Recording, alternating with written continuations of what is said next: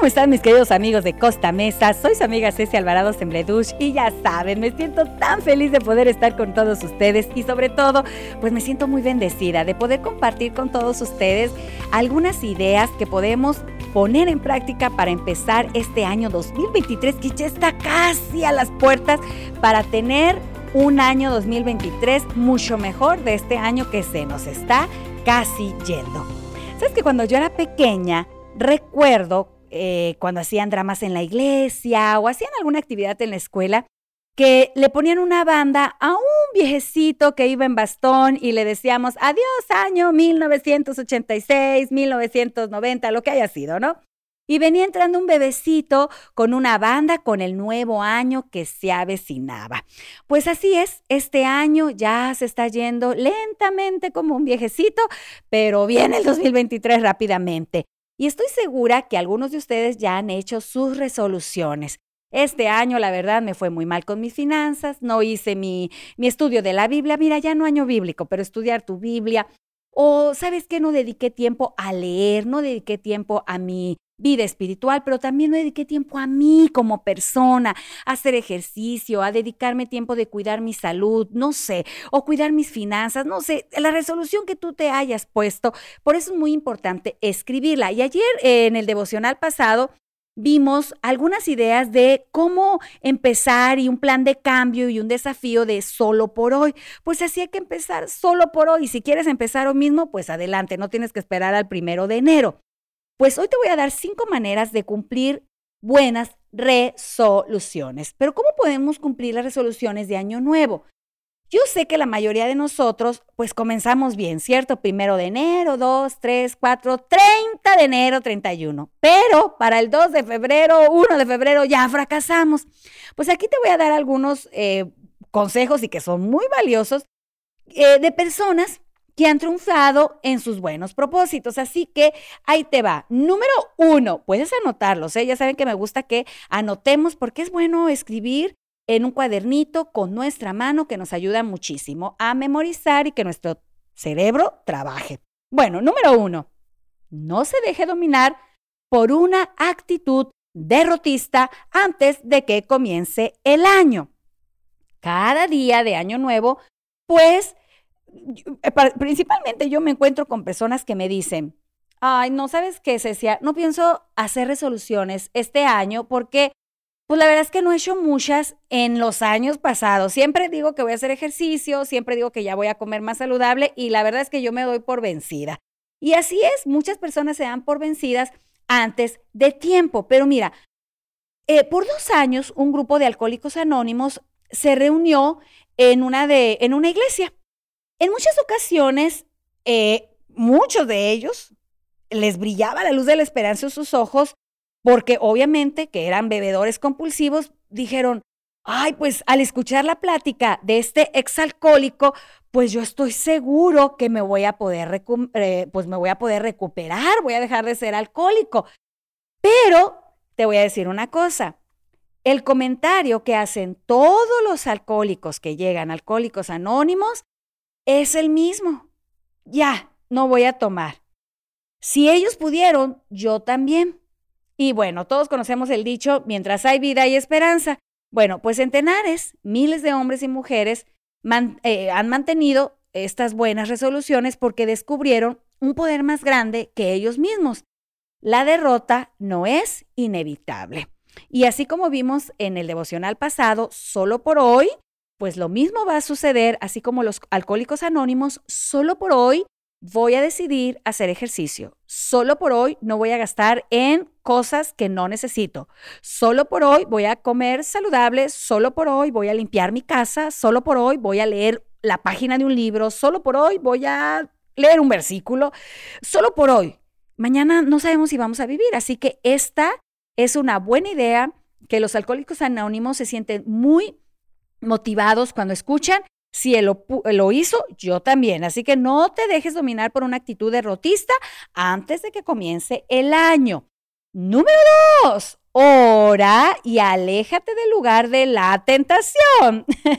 un hombre, ah, ¿verdad que sí? Bueno, un hombre confesó a un ministro religioso y, este, a otra persona muy personal que le estaba haciendo infiel a su esposa. Ay, ay, ay. Pues muchas veces había decidido romper esa relación, pero sin resultado. Y esta persona, pues déjame decirte que se quejaba de que tenía muy poca fuerza de voluntad y el amigo le preguntó, ay, oye, ¿no tienes acaso suficiente fuerza de voluntad como para no tocar el timbre de la casa de esa mujer? Jesucristo habría dicho que incluso era peligroso acercarse a la puerta. Él señaló claramente que el pecado comienza, ¿dónde crees? En el pensamiento. El primer germen del mal debe aplastarse en la mente antes de que se convierta en, ¿qué crees? Voy a tronar el dedo, en acción. Por eso es muy importante que tú decidas alejarte de lo que te está haciendo que tú no puedas cumplir tu reto. Solo la oración puede desviar nuestros pensamientos de la tentación y recordarnos, obviamente, cuál es la voluntad de Dios. Obviamente, la oración es muy importante, pero junto con eso hay que huir de la tentación, de los pastelitos, de el amigo flojo que no quiere que vayas a hacer ejercicio, de la flojera de la cama que no voy a, a levantarme temprano para correr o que no voy a leer o que estoy muy cansado. No, no, no, no, no, no. Hay que huir de la tentación porque quien juega con ella, ¿qué crees? Jaja, tarde o temprano va a caer como este hombre que dijo, ay, pues es que no puedo. Número tres, y acuérdate que cuando decimos no puedo es no quiero. Número tres, fortaleza en tus motivaciones. Eh, te voy a contar de una amiga que fumaba mucho. Pues obviamente ella sabía que era una necedad porque sufría de eh, efisema pulmonar, pero no podía resistir a esa tentación. Así que un día eh, su doctor la convenció de que a menos que dejase de fumar, pues si no iba, ¿qué crees? A morir. Y esta vez, pues ella pudo romper el hábito. Y seguramente ella me va a escuchar. Ella vive en México, un lindo estado de Veracruz. Y bueno, te quiero decirte que otra amiga se unió a un club de damas que eh, procuraban bajar de peso, que esto es muy común. Así que cada miércoles de noche asistía fielmente a sus reuniones. El hecho de que otras personas estuviesen atentas para observar su progreso, ¿qué crees?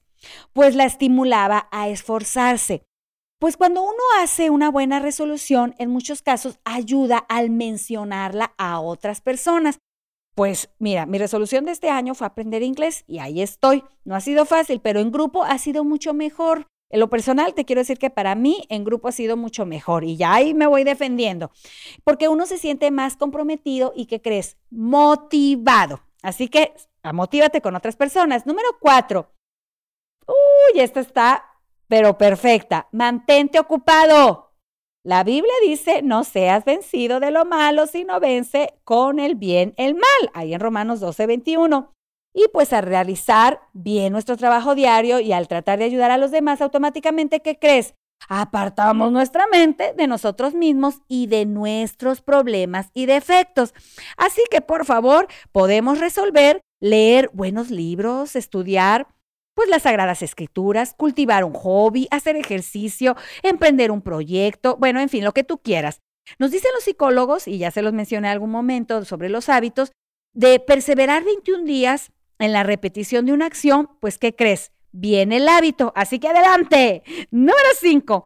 Permite que Dios dirija tu vida. Es que no podemos dejar de lado a Dios. Esto es lo más importante de todas las resoluciones. Por supuesto, es nuestro Dios maravilloso.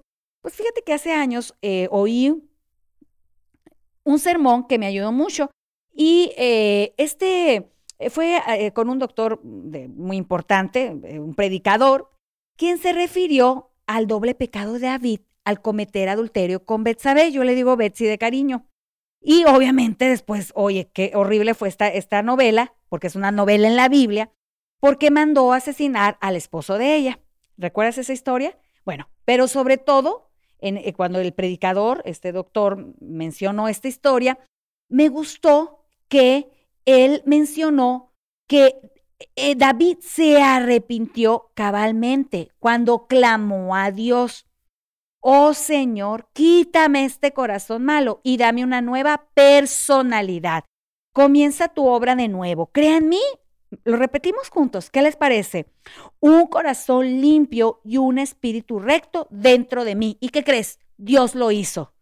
Aquellos que con humildad, mis queridos amigos, y fe piden la ayuda divina del Espíritu Santo, dan el paso más importante de todos para poder cumplir sus resoluciones. Yo quiero en el nombre de Dios. Así que comencemos con estas cinco buenas maneras de iniciar este año 2023. Vamos a orar. Padre Celestial, necesitamos dominar, alejarnos, fortalecer, mantenernos ocupados y permitir que tú dirijas nuestra vida. Por favor, que estos cinco pasos que hemos visto sean de gran bendición para poder hacer buenas resoluciones en este año 2023. Te ponemos todo en tus manos en el nombre de Jesús. Amén. Bueno, mis queridos amigos, a empezar estas cinco resoluciones para el nuevo año 2023. Que Dios te bendiga. Adiós.